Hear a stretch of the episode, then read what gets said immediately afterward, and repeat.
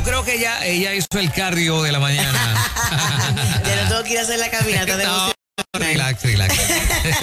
¿Cómo está, doctora? Ay, bendiciones. Estar en contacto con toda esa gente linda que siempre está en sintonía con nosotros, con Nueva Vida, con En Ruta y con este tu segmento, escucha bien, decide bien, que hacemos todos los lunes para que tú puedas tener una semana bien victoriosa, Yes. como es el anhelo del corazón de Dios. Muchachos, les cuento que estuve de fin de semana Ajá. con familias.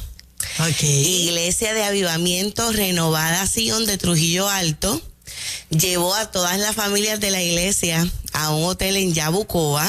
Ajá. Estuvimos ahí encerraditos viernes, sábado y domingo Ajá. y fuimos testigos de la gloria de Dios.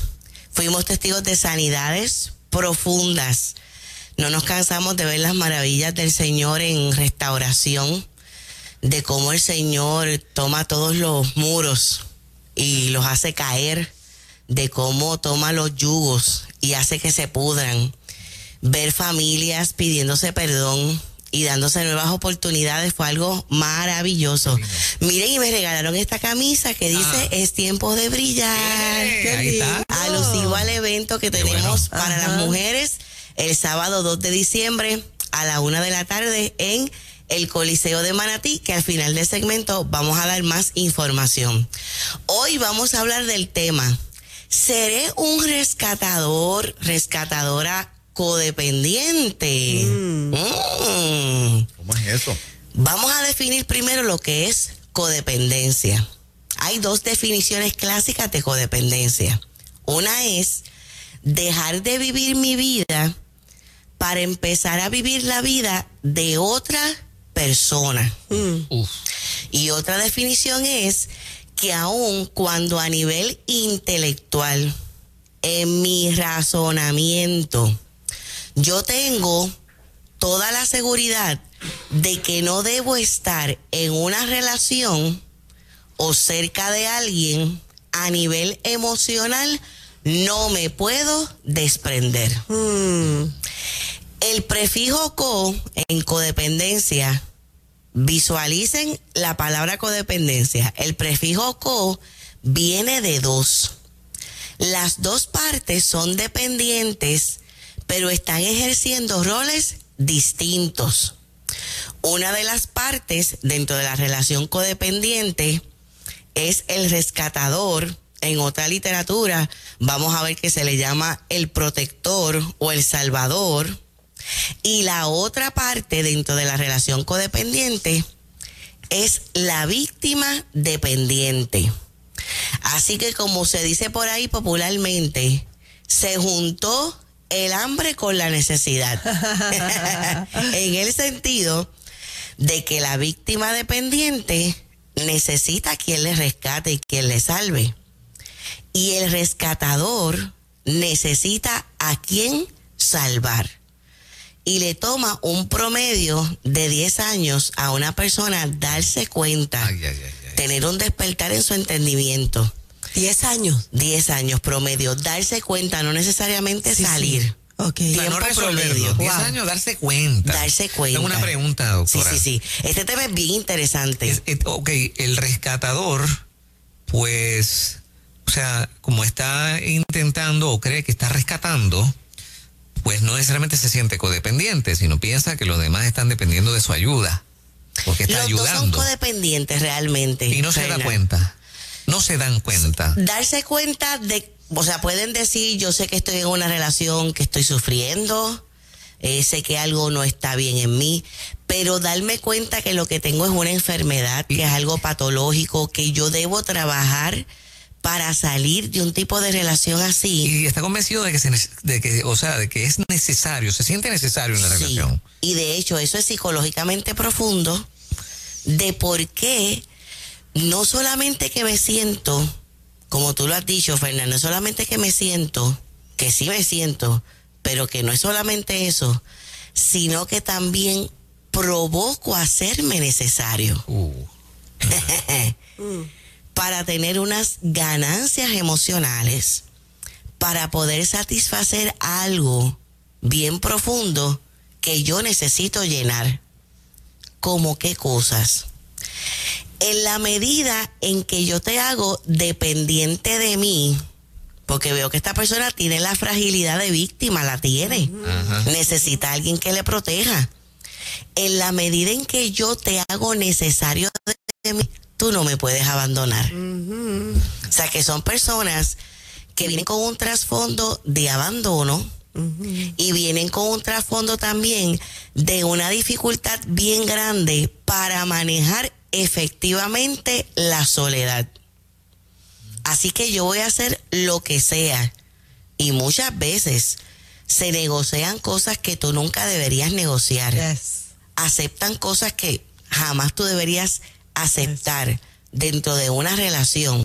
Haces cosas que nunca deberías hacer dentro de una relación con tal de que esa persona no se vaya, Como la, como la infelicidad, ¿no? como la O infelicidad, sea, voy a hacer el resto de mi vida infeliz, infeliz. pero, pero que esto se quede aquí así. Claro. Increíble, ¿eh? Y, y doy todo de mí en todos los sentidos, Wow, con tal de que tú no te vayas. wow. Qué fuerte. En ocasiones también pueden haber unos sentimientos ocultos, sentimientos de culpa que necesariamente no a nivel consciente los tienes tan claros, pero cuando vas a un proceso terapéutico de ayuda, los puedes reconocer. Les voy a dar un ejemplo de la oficina. Esta mujer viene a terapia y me dice, doctora, ya yo he hecho de todo para salir de una relación en la que estoy eh, llevaba un tiempo considerable, no recuerdo exactamente cuántos años, pero llevaba bastante tiempo. Lo que sí recuerdo es que me comentó que había ido a otros procesos terapéuticos para tratar de salir de la relación, pero no lo había logrado. ¿Qué tipo de relación? La relación con un hombre casado. A ella le creaba un conflicto moral bien grande, una mujer cristiana estar dentro de esa relación con ese hombre casado. En este caso, ella era la dependiente emocional y la otra parte era el rescatador.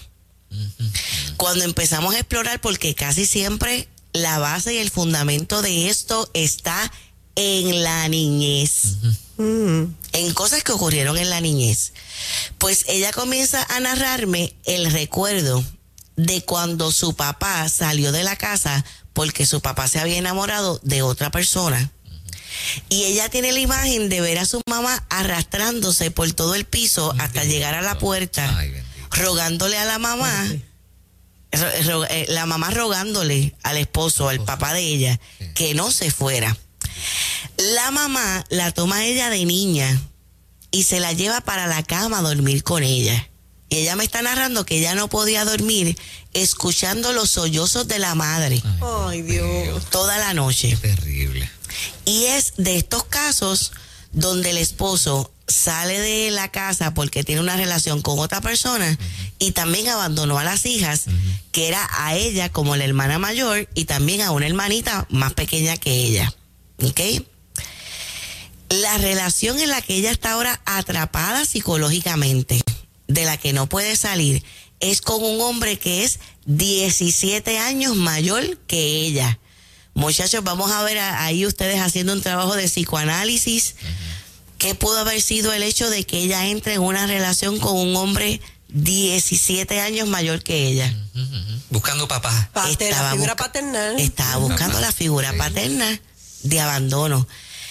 Y ella, una mujer con muchas fortalezas, creía que ella lo necesitaba a él en diferentes aspectos donde él la salvaba a ella. Miren qué interesante. Sí. Ahora bien, en un momento dado yo le pregunto a ella, ¿tú crees que él vendría aquí? Yo tuve la inquietud de que él entrara en el proceso terapéutico, no para darle terapia de pareja, no era para terapia de pareja. Yo quería hablar con él individualmente por dos factores.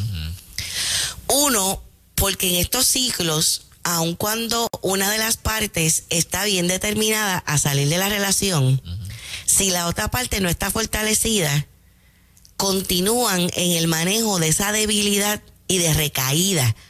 Y digo recaída porque utilizamos en la codependencia los mismos conceptos que se utilizan cuando se hace intervención de personas que tienen dependencia a sustancia, a una droga. Porque esto es adicción también.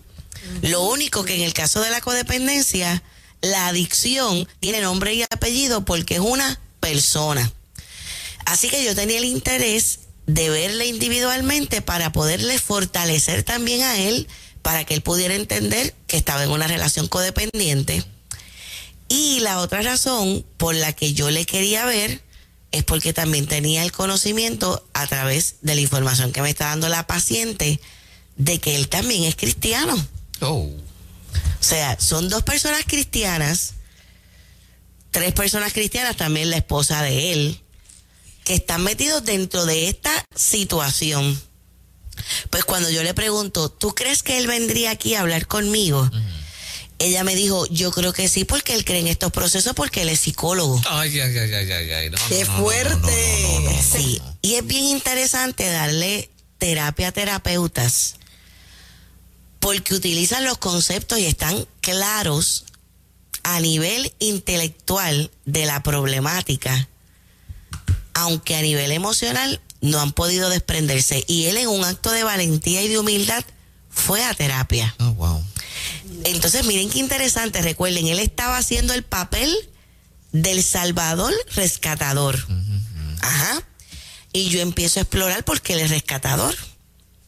Porque él reconocía, yo sé que yo no debo estar en esta relación, yo sé que le estoy haciendo daño a mi esposa, que me estoy haciendo daño a mí, que le estoy haciendo daño a la otra persona. Y poder admitir, yo sé que yo soy codependiente, pero no he podido zafarme. Y cuando empezamos a hacer preguntas, descubrimos que él, siendo bien joven, embarazó a una muchacha que tuvo una niña y él abandonó a esa hija. Ok. Ahí ya yo encontré a mi paciente. Seguro, sí. Y él, cuando él pudo hacer esa conexión, No le había hecho esa conexión. a, a ese nivel que lo hizo en la terapia, no. Eso se llama reencuadre. Cuando yo puedo percatarme cuál es el origen de mis comportamientos. Porque toda decisión que yo tomo en la vida, lo que acepto, lo que no acepto, lo que hago, lo que no hago, lo que permito o no permito, eso tiene una raíz.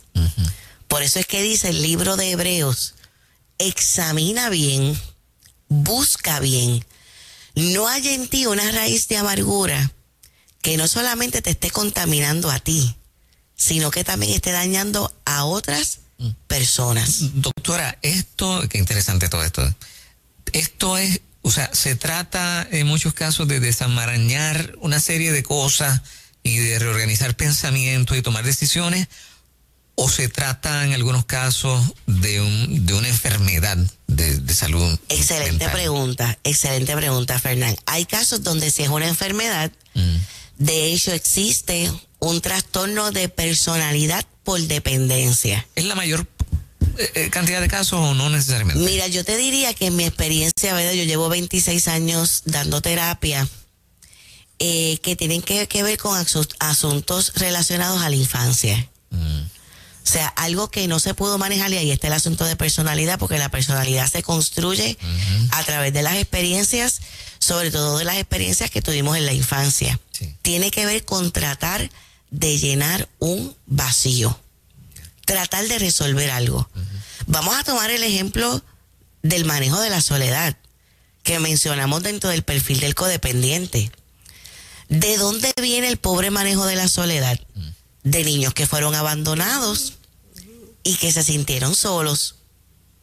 Yo hago un ejercicio con pacientes para manejar el dar cierre a asuntos emocionales de la niñez, donde yo los voy guiando, donde se puedan ver a ellos mismos cuando eran niños. Y que se visualicen dentro de la casa donde fueron criados hasta donde llega el momento en que ellos entran a su habitación, al cuarto donde dormían, y se encuentran a ellos mismos de niños. O sea, Fernán, tú te encontrarías a ti mismo cuando eras un niñito. Sí. Moraima, tú te encontrarías a ti misma, a ti misma de niña. Niñita. Ajá. Y comienzo a hacerle preguntas. ¿Qué edad tienes? Hasta ahora no me ha fallado. Que, que la edad con la que se conectan en el ejercicio fue una edad significativa donde pasó algo. Pero la pregunta más importante de ese ejercicio es, ¿cómo el niño o la niña se siente? Y qué curioso es que cuando vienen por problemas de codependencia, ¿cómo responden a esa pregunta de cómo el niño o la niña se siente? Se siente solo, se siente sola. Entonces, por eso es que después en esta relación, donde puedo identificar que es una relación que no me conviene, que es una relación que me hace daño, que es una relación donde va en contra de mis valores, pero no puedo dejar ir. Sí. Y miren, a veces no puedo dejar ir y utilizo hasta chantajes emocionales para no dejar ir. Si tú me dejas, me voy a suicidar. Ay, ay, ay. Si tú me dejas, te voy a hacer la vida imposible y nunca vas a poder ser feliz con otra persona. Oh, sí. Hasta pueden tener los intentos suicidas para tratar de controlar porque yo no puedo vivir sin ti. Y te queremos decir algo bien maravilloso en esta hora. Tú eres un ser suficiente en Dios. Mm. Me gusta mucho como este principio lo explica el apóstol Pablo a los Efesios cuando le dijo, Cristo, la plenitud, oye, oye, oye este concepto que es extraordinario. Cristo, la plenitud que lo llena todo en todo. Mm. Entonces, si tú te estás identificando de alguna manera con lo que estamos diciendo, es importante que tú sanes. Porque también algo muy típico que se observa en estos casos es que aun cuando logran salir de una relación, ya lo entendí, lo manejé, busqué ayuda, logré zafarme. Al tiempo entran en otra relación y tienen la misma dinámica. Wow. O sea, cambié de persona. Se repite la historia. El problema cambió de nombre y apellido, pero yo continúo dentro de la misma situación porque no he podido resolver las raíces profundas que me mantienen ahí dentro de esa relación, a veces relaciones, muchachos, inclusive donde hay violencia doméstica. Hay gente que llega a la, eh, pudiéramos decir, a la vejez así. Oh, sí, Qué pena, ¿eh? bien fuerte. Qué pena. Mira, y puedes estar en un ciclo de violencia emocional, te dicen cosas que atentan en contra de tu dignidad, donde has podido tal vez ser víctima de agresión física, donde hay una restricción de libertad, donde hay una cuestión de control y de poder. En ese control y poder eh, se puede manifestar como si fuera una relación no de pareja, sino como si tú fueras la madre o el padre. Mira, y cuando se empiezan a poner los límites a la persona que es rescatada, ah, va a hacer absolutamente todo para tratar de hacerte sentir culpable. Porque cuando el rescatador toma conciencia y se empieza a alejar, la parte que es dependiente hace una manipulación extraordinaria porque necesita que tú sigas rescatándole. Así que como te decíamos hace dos o tres segmentos atrás, no te dejes manipular, Yes. tienes que mantenerte en esa firmeza. El Señor quiere que tú seas feliz. Amén. El Señor quiere que tú vivas una vida en libertad y que tú vivas en paz. La paga de nuestra paz fue sobre Él. Jesús murió para que tú tengas paz, para que tú tengas una vida de gozo, para que tú tengas una vida donde tú puedas sentirse, puedas sentirte en bienestar y en plenitud en todas las áreas. Así que toma decisiones porque Dios es la fortaleza de tu vida y si te es necesario, busca también ayuda profesional para que lo, pu- lo puedas lograr. Mira, hay dos libros nuestros que yo te quiero recomendar eh, si tú identificas que tienes algo de lo que hemos hablado nosotros en el programa de hoy que busques mi libro Mujer, conoce tu valor y vive con propósito, donde se trabaja directamente el tema de la codependencia y que busques también el libro Gana la batalla en tu interior. En el libro de Gana la batalla en tu interior trabajamos bastante con estas cosas que arrastramos de la infancia, cómo superarlas. Y en todos nuestros libros hay práctica de ejercicios que te dan la sensación como si tú estuvieras en un proceso terapéutico. Así que te recuerdo esos, esos dos libros. Buenísimo. Mujer con valor y vive con propósito. Y el libro Gana la batalla en tu interior. Y si has identificado esto más, mira, te esperamos en el gran encuentro de mujeres para la sanidad interior. Vive libre, vive feliz. ¿Cuándo es? el sábado 2 de diciembre a la una de la tarde en el Coliseo de Manatí. Ya desde las 11 de la mañana las puertas van a estar abiertas. El evento comienza a la una en, a la una en punto. Vamos a tener como invitada a Claudina Brin mm. en la adoración. También va a estar nuestra amada amiga Christy Mueller. También va a estar Reinaldo Chino Santiago y Vicente Martínez en Negrito Bombón. Y este año es tiempo de brillar, como dice mi camisa, y así que tienen que buscar la cangaria, muchachas. Eso. Tienen que buscar la ropa de brillo, vamos todas a brillar.